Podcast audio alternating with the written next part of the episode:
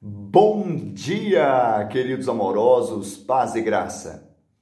E disse-lhes: Ide por todo o mundo e pregai o evangelho a toda criatura. Marcos 16, 15.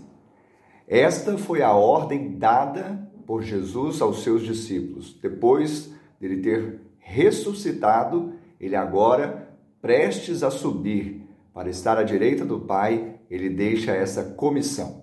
Na verdade, aqueles que nasceram de novo da água e do Espírito, eles têm Jesus como Salvador, mas o têm também como Senhor. Então, esta não é uma solicitação, um pedido ou uma faculdade que nos assiste. Esta é uma ordem.